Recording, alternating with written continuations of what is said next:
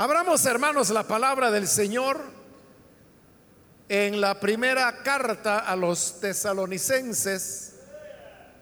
Busquemos el capítulo número uno, que es donde vamos a leer la palabra del Señor.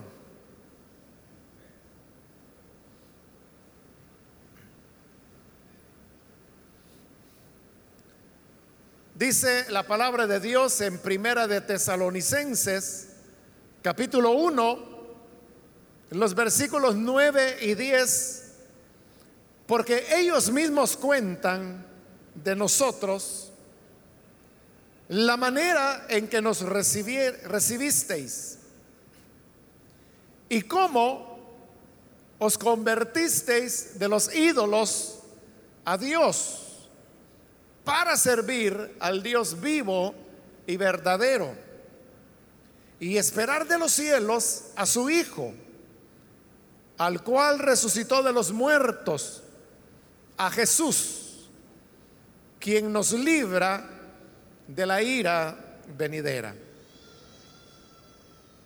Amén. Hasta ahí dejamos la lectura. Pueden tomar sus asientos, por favor.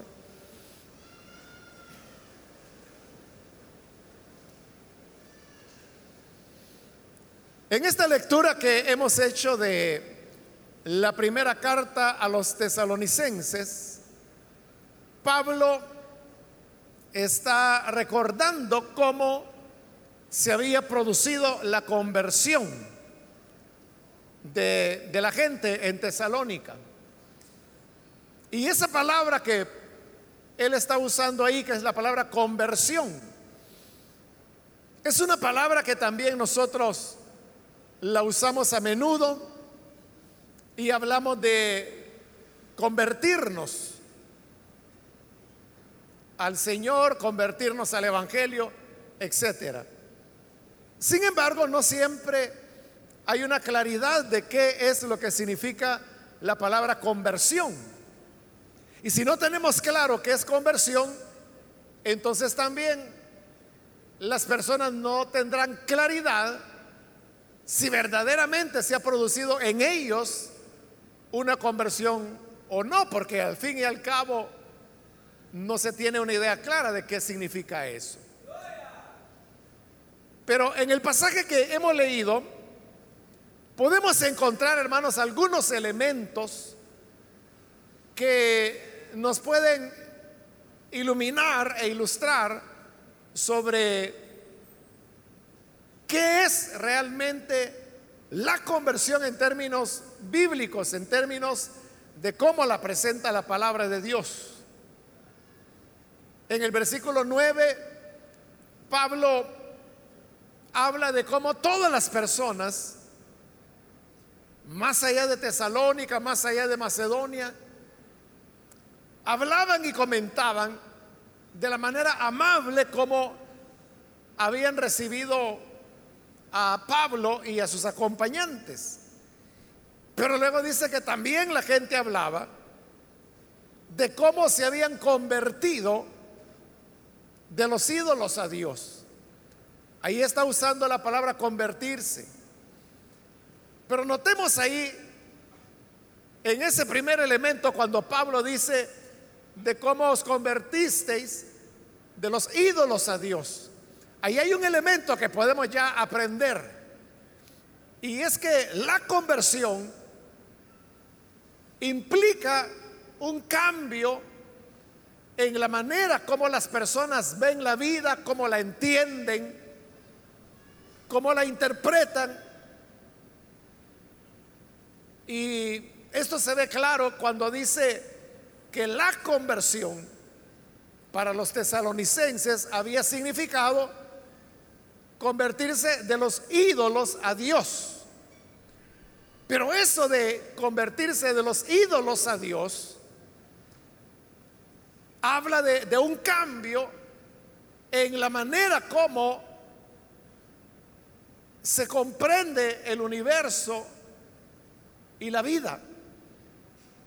Porque cuando se habla de ídolos, pues obviamente Pablo se estaba refiriendo a todas las expresiones del paganismo que había en todas esas regiones y también en Tesalónica, la cual pues era una ciudad gentil y por lo tanto ellos tenían muchos dioses. Y ellos hacían un ídolo para cada uno de los dioses. Pero entonces vea, la idolatría o el uso de los ídolos habla de que detrás de eso la gente pensaba que había muchos dioses. Por eso es que el paganismo era politeísta. Es decir, que ellos creían que había muchos dioses, pero dice, se convirtieron de los ídolos a Dios.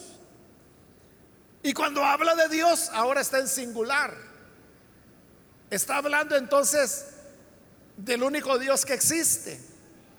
Y por eso es que allí la palabra Dios se escribe con mayúscula, porque no se está refiriendo a otro Dios más, sino que se refiere al único Dios verdadero. Entonces, la conversión para los tesalonicenses significaba pasar del politeísmo al monoteísmo.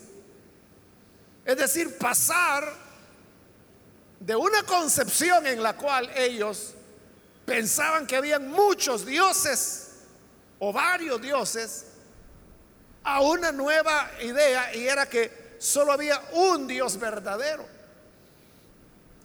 Pero cuando los seres humanos tienen ese cambio, que ya no creen que haya muchos dioses, sino que uno, eso transforma totalmente la manera como ellos ven el universo, la naturaleza, la vida y hasta la muerte. Porque al hablar de ídolos o de varios dioses, uno se preguntaría, bueno, ¿y ellos cómo hacían si creían en varios dioses para que hubiera espacio para todos? La respuesta es que dentro del politeísmo, ellos pensaban que habían dioses para los diferentes sectores o segmentos del universo y de la creación. Ellos creían que había un dios de las montañas, un dios de los valles, un dios de los árboles grandes, un dios de los volcanes, un dios del mar, un Dios de los ríos, un Dios incluso del vino, un Dios del ganado, un Dios de los marineros, un Dios del universo, del cielo, aparte de que consideraban un Dios al sol, a la luna, a las estrellas. Entonces vea cómo en esa visión e-, el universo está como dividido en pequeñas parcelas y sobre cada parcela mora un Dios diferente. Pero ahora pasar a un Dios, al monoteísmo, eso derriba todas esas ideas para ser cambiada por un solo Dios que es Señor de la montaña, del valle, del árbol, del río, de la piedra, del mar, del cielo y de todas las cosas creadas, de los volcanes, al punto que no hay nada que pueda escapar de él. Entonces, eso, esa conversión habla de, de una manera diferente de entender el mundo o de interpretarlo y cuando cambia la manera como las personas ven el mundo o cómo la interpretan, entonces su conducta también cambiará. La civilización humana occidental cambió totalmente cuando llegaron a comprender que, que la tierra era redonda. Y cuando esos descubridores, como Magallanes, como Colón, comenzaron a lanzarse al mar profundo bajo la idea de que el mundo era redondo. Entonces eso cambió totalmente las ideas científicas, culturales y hasta la conducta de la gente en su época. Dependiendo cómo el ser humano entiende y visualiza el universo, así es su conducta. Entonces, convertirse, como Pablo dice ahí, de los ídolos a Dios, no es solamente, hermanos, una cuestión religiosa. Por eso yo le decía al comenzar que muchas personas tienen una idea equivocada de lo que es la conversión. Porque algunos creen que conversión es que yo antes no iba a ninguna iglesia y ahora voy a una iglesia. De como ya voy a una iglesia, yo ya me convertí. Otros dirán, es que yo iba a otra iglesia, a otra religión, pero cuando tuve mi conversión, me pasé para esta iglesia. Para ellos, la conversión es solamente haber pasado de una iglesia a otra o de una religión a otra. Y hay mucha gente que hace eso. Pero en realidad sus vidas, su vida profunda, no ha sido transformada. Usted sabe que en la actualidad se habla desde hace ya varios años que en El Salvador ya más del 40% de la población manifiesta ser evangélica. Pero muchas de esas personas aún no han tenido una auténtica conversión. Son religiosos, se volvieron más religiosos. El domingo por la mañana principalmente están en diversas iglesias.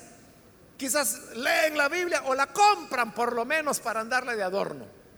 Por lo menos para leer los dos o tres versículos que se leen antes de la predicación y de ahí la guardan porque para ellos la Biblia no es el libro del cual su vida depende y del cual se alimentan. Para ellos la Biblia es un libro religioso que hay que llevar a la iglesia porque hay que leer de ahí. Y hoy que hay ya iglesias que utilizan pantallas donde colocan el versículo de la Biblia, ya la gente ni Biblia lleva. ¿Para qué la van a llevar si lo que lo único que leen de la Biblia es lo que van a proyectar ahí? Entonces, no hay una verdadera conversión. Hace poco, hermanos, una hermana me hacía una pregunta. Y la pregunta era si que si María había tenido otros hijos.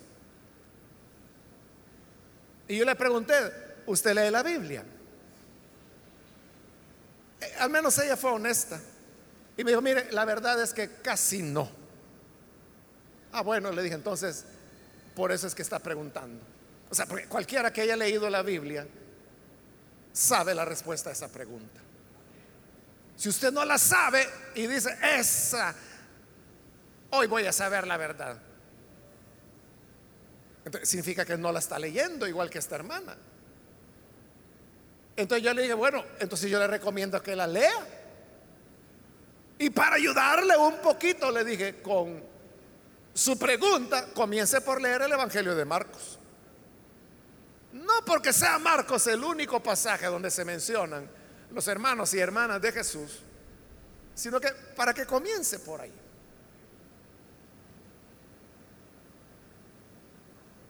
Eso fue en una ocasión, en otra ocasión otra hermana.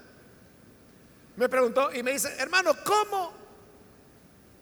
¿Cómo puedo leer la Biblia? Me dijo. ¿Por dónde debo comenzar? Y otra vez yo le pregunté, ¿usted ha leído la Biblia? Y me dijo, mire, para serle sincera, no. Yo voy a una iglesia desde años, nunca había leído la Biblia. Bueno, qué bueno que, quiere comenzar a leer. Entonces yo le di una sugerencia. Porque realmente leer la Biblia usted la puede comenzar a leer donde quiera. Toda es palabra de Dios. Pero como ella me estaba pidiendo una recomendación, pues yo se la di. A eso me refiero cuando le digo que hay mucha gente que ha tenido un cambio de religión, pero no una auténtica conversión. Y a eso se debe que hay gente dentro de las iglesias, pero cuyas vidas no han cambiado. Por eso le decía, se han vuelto más religiosos, pero su visión de la vida sigue siendo la misma. Lo que continúa predominando en ellos es la cultura del vivo. Aquí es quien se pone más vivo. Aquí es quien aprovecha cada situación, cada momento.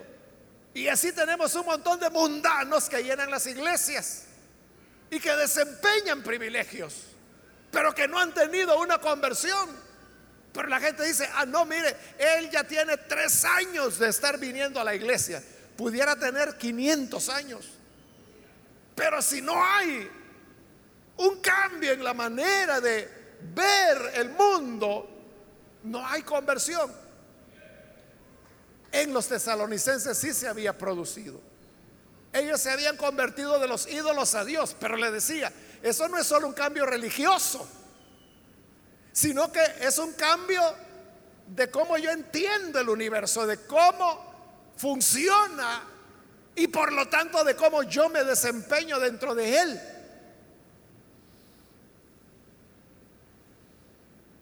La conversión entonces implica un cambio en cómo nosotros vemos la vida.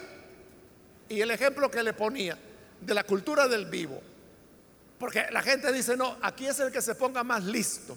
Aquí es el que aprovecha la oportunidad. Aquí es el que se pone vivo en todo. Esa es una manera de ver el mundo. Pero la conversión al Evangelio nos puede enseñar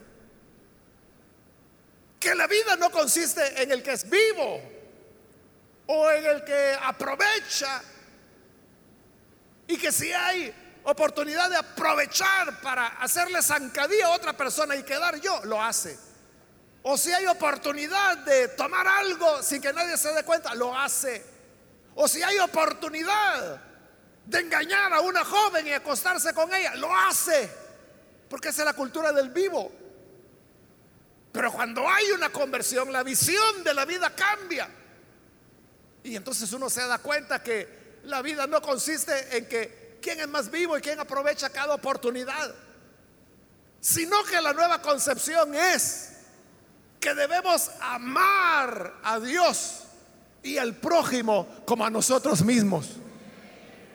Ya no es cómo me aprovecho de los demás, sino cómo yo les amo de maneras prácticas. Ya no es la cultura del vivo y del aprovechamiento, sino que ahora es la cultura de que yo lo voy a amar como me amo a mí mismo. No voy a buscar mi provecho, sino el provecho de todos. Esa es una auténtica conversión que va más allá de haberse cambiado de iglesia o de religión. Pero luego dice, vuelvo a leer para que agarremos el hilo, dice, ¿cómo os convertisteis de los ídolos a Dios? Para servir al Dios vivo y verdadero. Está diciendo que de los ídolos, que en el Antiguo y en el Nuevo Testamento está lleno de pasajes que dice que, los ídolos están muertos. Dice la escritura que tienen ojos y no ven, tienen oídos y no oyen, tienen boca y no hablan, tienen pies y no caminan. Como no caminan, los tienen que cargar. Esos son los ídolos. Pero ahora ellos se habían convertido al Dios vivo. Esa es la diferencia que aquellos eran ídolos muertos. Pero Dios, el cual no tiene imagen, no tiene ídolo, es vivo. Pero eso marca una gran diferencia. En que el objeto de la fe de una persona sea un elemento muerto o si es una persona viva como lo es el Dios verdadero. Porque la persona que cree que su Dios está muerto, entonces ¿cómo va a ser su actuación? ¿Sabe que su Dios, como está muerto, no le dirá ni bien ni mal? No lo va a guiar. No espera escucharlo porque sabe que el ídolo tiene boca pero no habla. No espera que extienda su mano para ayudarlo porque no puede mover las manos. Pero cuando hablamos de un Dios vivo, este es un Dios con el cual podemos relacionarnos. Es algo así, hermano, como usted sabe que en nuestro contexto latinoamericano, la figura de la mamá tiene mucho, mucho peso.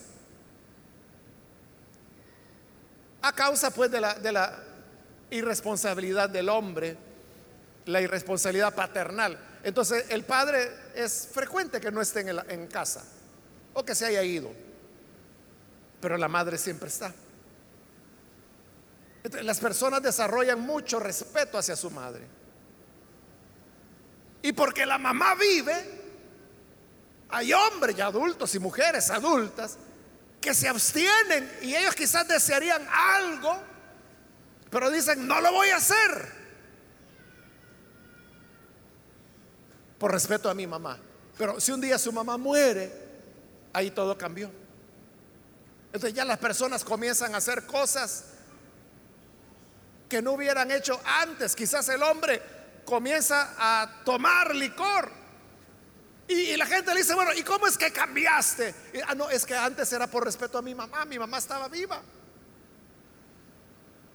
Pero oye, ya, ya, ya murió. Entonces, la bebida es mi único consuelo. Entonces, vea, como sabe que aquello que respetaba hoy está muerta, su madre está muerta, entonces ya vive como quiere. Lo mismo ocurre cuando las personas creen que los dioses están muertos. Y por eso usted sabe que hay personas que a las imágenes las ponen de cabeza para forzarlas a que respondan a las plegarias, ¿no?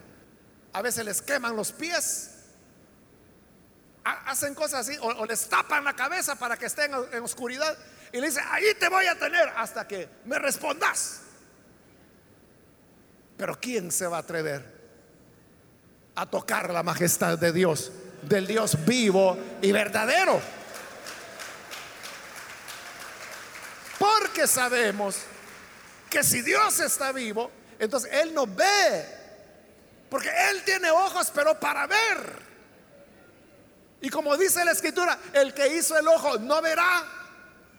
Y el que creó el oído no oirá.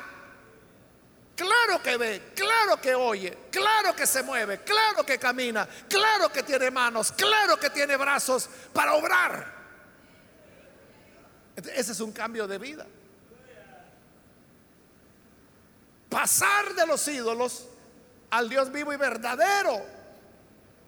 Porque entonces se desarrolla el temor. No estoy hablando de miedo, estoy hablando de un temor reverencial a Dios.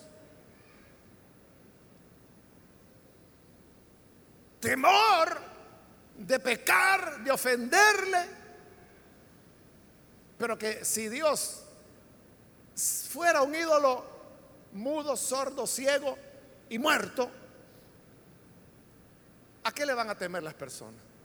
Le pueden temer a la policía, le pueden temer al que dirá de la gente, le pueden temer al jefe que quizás los va a despedir si se dan cuenta que han llegado borrachos a trabajar. Pero eso es lo que pueden ver, porque eso es lo que está vivo. Pues la conversión a Cristo no es a un muerto, porque es verdad que Cristo fue muerto y sepultado, mas al tercer día resucitó. Y por lo tanto, Él vive. Y por eso es que Hebreo nos advierte y nos dice que horrenda cosa es caer en las manos de un Dios vivo. Porque como está vivo, Él sabe retribuir a cada persona con lo que sus hechos merecen.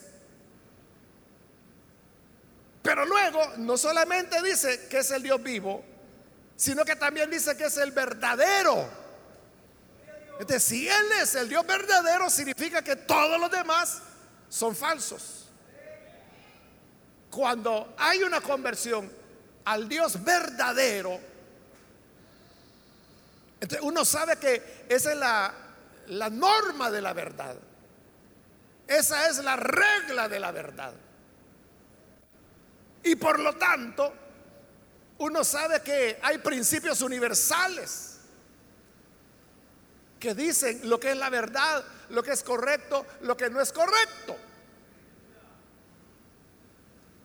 Hoy, hermanos, nosotros estamos viviendo en un mundo posmoderno, que fue un cambio cultural en el planeta que se dio hace algunos años atrás. Se dio y algunos todavía ni entienden qué es el posmodernismo. Bueno, algunos creen que hasta ya pasó el posmodernismo y que hoy estamos en el post-postmodernismo. Es decir, la etapa que le sigue al posmodernismo. Pero en, en, resumidas palabras, ¿qué es el posmodernismo? El posmodernismo es que no hay verdades absolutas y que cada quien puede creer lo que quiera creer.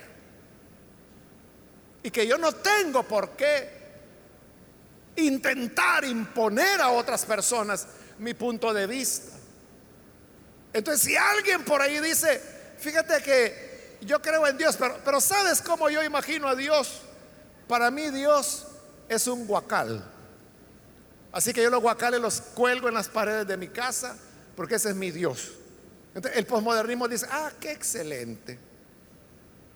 Qué bueno que tienes muchos guacales y que esa tu fe está puesta en los guacales. Bueno, que recibas bendiciones aguacaladas, Es respetar, por absurda que sea la posición de la otra persona. en esto, las verdades absolutas se consideran que, que no tienen valor. Entonces, si usted viene y dice, Jesús es el Señor y no hay otro, un postmodernista le va a decir, ah, qué bueno, qué bueno que para ti Jesús es tu Señor. Pero yo tengo otra manera de pensar. Y si usted dice, es que no hay otra verdad, esta es la única verdad, usted ya no encaja. Porque no hay verdades absolutas. Entonces, está bien, que tú creas que Jesús es Señor, pero el que cree que Dios es un guacal, pues está bien. Y el que cree que Dios es un salero, pues también está bien. Y el que cree que Dios es la pata de una mesa, pues también. Y todos felices y nadie nos criticamos. Y cada quien con su pata de mesa, guacal, salero o el Señor. Pero Pablo está hablando del Dios verdadero. Entonces, si hay una verdad absoluta. Y hay verdades absolutas que son las que Dios ha revelado a través de su palabra. aquí no estamos, hermanos, en una cuestión de opiniones. Que yo creo que es así, que yo pienso que es así. Es lo que la palabra de Dios dice que es verdadero. Esa es la verdad. Y si esa es la verdad, todo lo demás es falso. Entonces vea, cuando hay una conversión al Dios verdadero, entonces también implica un despojarse de las ideas u opiniones propias y concentrarse en que solo hay una verdad. Y esa es la que el Hijo de Dios nos ha venido a revelar. Pero hay una palabra que nos saltamos ahí que es importante.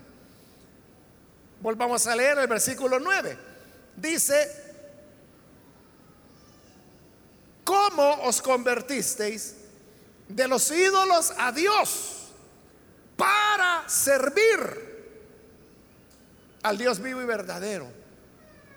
La palabra que nos saltamos, y no fue por olvido, sino que he querido dejarla hasta este momento, es cuando dice para servir, para servir al Dios vivo y verdadero. Es decir, que la conversión al Evangelio también es un llamado y una invitación para servir. Contrario a, la idea que hay en el mundo. En el mundo la idea es que yo me tengo que servir de los demás. Yo tengo que aprovecharme de los demás. Que si hay una persona en necesidad, entonces yo tomo a esa persona y le digo, bueno, ¿cuál es su necesidad? Es que fíjese que tengo a mi niño enfermo. Ah, bueno, yo le voy a ayudar. Pero mire, yo quiero que venga a la casa, que haga limpieza, que bañe al perro, que cocine, que lave la ropa, que la planche, que pinte la pared, que saque la basura. Y yo le voy a ayudar. O sea, no le está ayudando, le está pagando. Pero se está sirviendo de la necesidad de esa persona. Pero el Evangelio es lo inverso. El Señor dijo, yo no he venido para ser servido. No he venido para que me sirvan. He venido para servir. Y para poner mi vida a favor de los demás. De la conversión al Evangelio. Nos enseña que hay, un llamado y una vocación del nacido de nuevo. Y es el servicio. Por eso yo le decía, mucha gente puede cambiar de iglesias. Y hay gente que hace la rueda de caballitos, que, anda de iglesia en iglesia, de iglesia en iglesia y anda en, una vuelta turística que no termina nunca porque siempre van a estar abriendo iglesias nuevas y ahí va a andar. Pero Dios lo que quiere es que, que sirvamos. Y ahí dice que tenemos que servir al Dios vivo y verdadero. Y ya dijimos que significa vivo y que significa verdadero. Pero ese Dios vivo también ha dicho que servirás al Señor tu Dios con todo tu corazón, con toda tu mente, con toda tu alma, con todas sus fuerzas. Y a tu prójimo como a ti mismo. El amor también se convierte en una actitud de servicio hacia el prójimo. Esa es la verdadera conversión. Usted la puede ver en los primeros cristianos, en el libro de los Hechos. Dice que los que creían el Evangelio, es decir, los que se convertían, traían sus propiedades, el dinero de la venta de sus propiedades, y las ponían el dinero a los pies de los apóstoles para que ellos repartieran a cada uno de acuerdo a su necesidad. Eso es servir al prójimo. Pero para que una persona venda su propiedad y ni siquiera se queda con el dinero, sino que lo entrega para los hermanos que no tienen. Ahí hay una verdadera conversión. Es lo que ocurrió con, con Saqueo, que era un cobrador de impuestos. Los cobradores de impuestos no solo cobraban los impuestos, cobraban más que eso y ellos se quedaban con ese, esa cantidad adicional. Pero además engañaban a las personas, las extorsionaban, a veces les cobraban impuestos que no existían.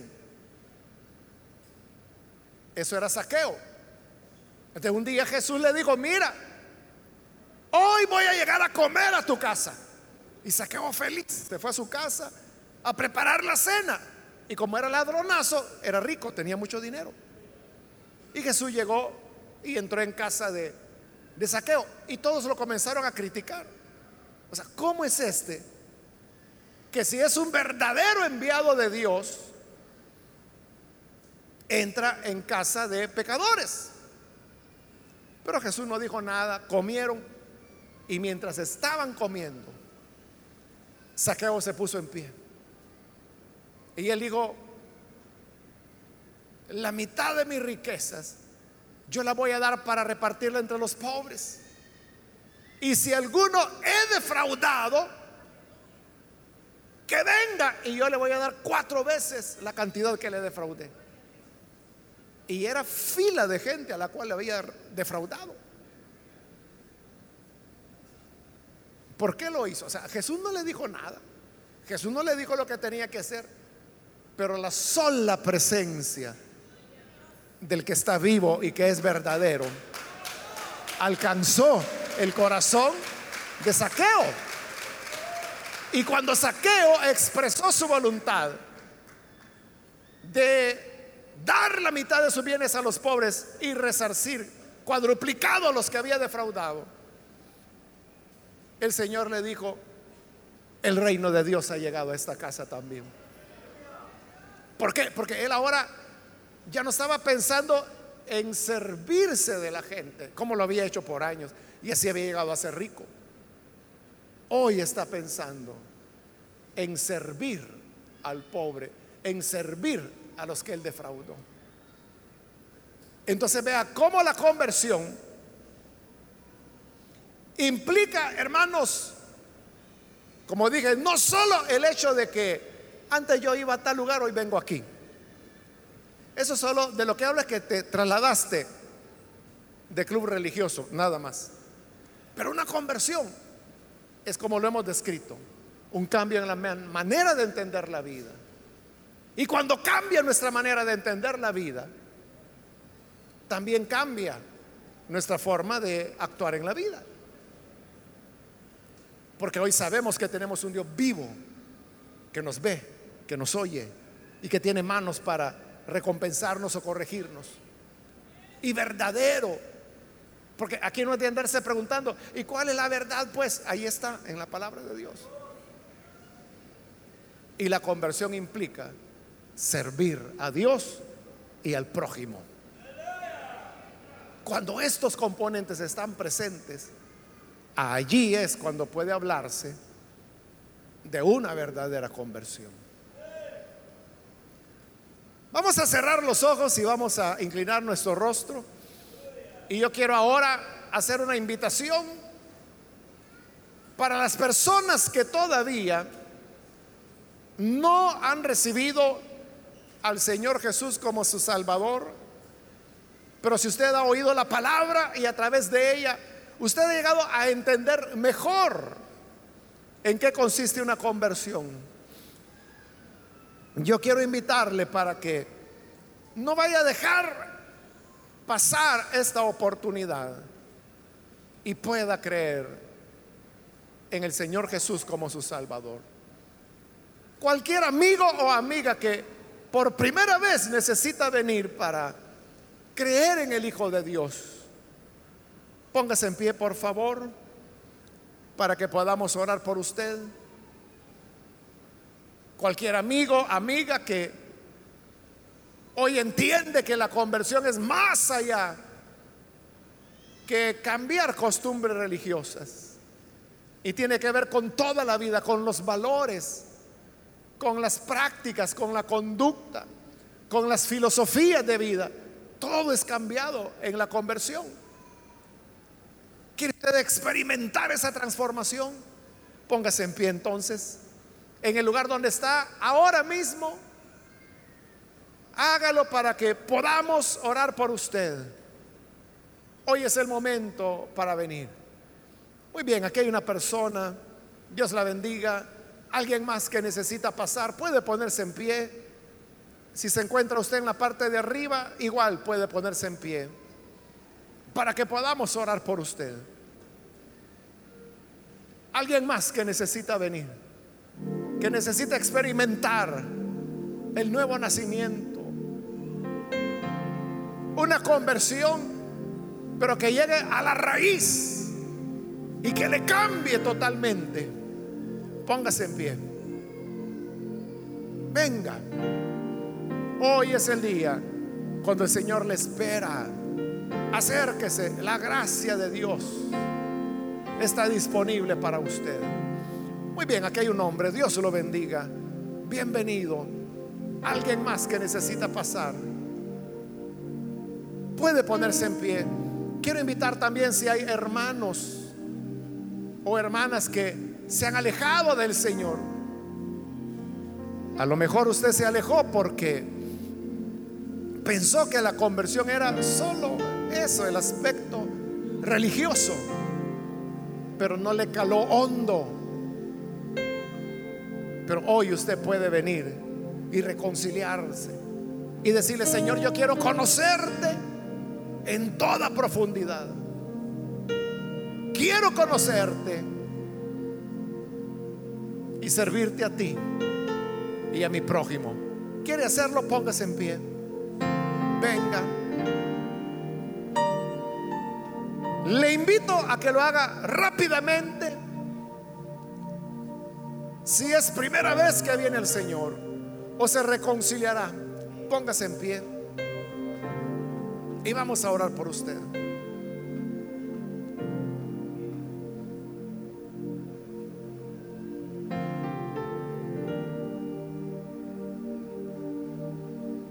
¿Hay alguna persona? ¿Alguien más?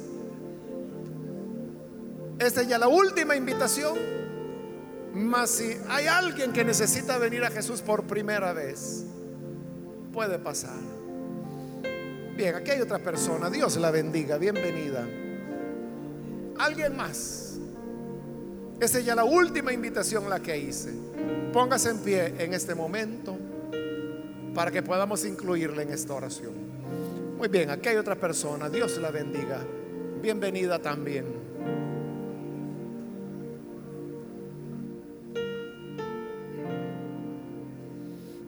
A usted que nos ve por televisión, lo invito para que se una con las personas que están aquí al frente y reciba también al Dios vivo y verdadero.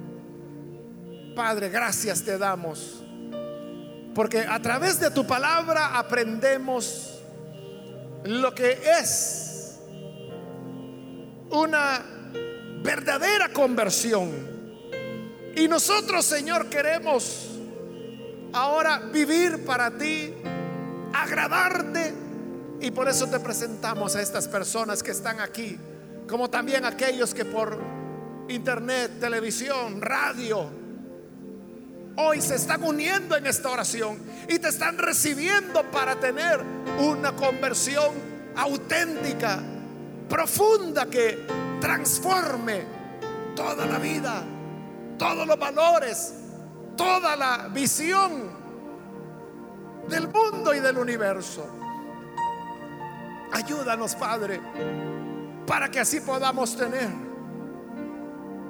una vida que te sea agradable Ayúdanos a toda tu iglesia a ser consecuentes con esa conversión que proclamamos. Que nuestros caminos puedan ser rectos. Que nuestros corazones puedan ser puros. Y que así, Señor, sepamos vivir para ti cada día de nuestra vida. Por Jesucristo nuestro Salvador lo pedimos. Amén. Amén. Amén. Damos la bienvenida, hermanos, a estas personas que están acá al frente.